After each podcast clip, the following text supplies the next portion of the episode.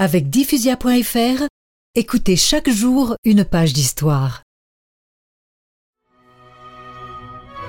Le 20 novembre, c'est l'audience solennelle du pape. Le visage recouvert d'un voile noir imposé par le protocole, Thérèse n'hésite pas, une fois agenouillée, à tenir la promesse qu'elle s'est faite. Très Saint-Père, j'ai une grande grâce à vous demander.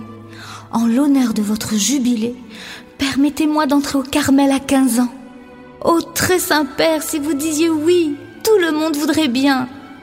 Allons, allons, vous entrerez si le bon Dieu le veut. Thérèse crut avoir manqué son but.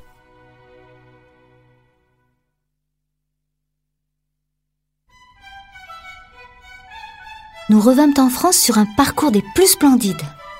Tantôt nous longeons la mer, et par suite d'une tempête, le chemin de fer s'en trouva si près que les vagues semblaient arriver jusqu'à nous. Plus loin, nous traversions des plaines couvertes d'orangers, d'oliviers, de palmiers gracieux. Le soir, les nombreux ports de mer s'éclairaient de lumières éclatantes, tandis qu'au firmament d'azur scintillaient les premières étoiles.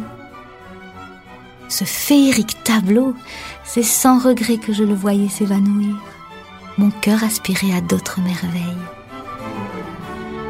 Pompéi, Naples, Florence, Pise et retour à Lisieux.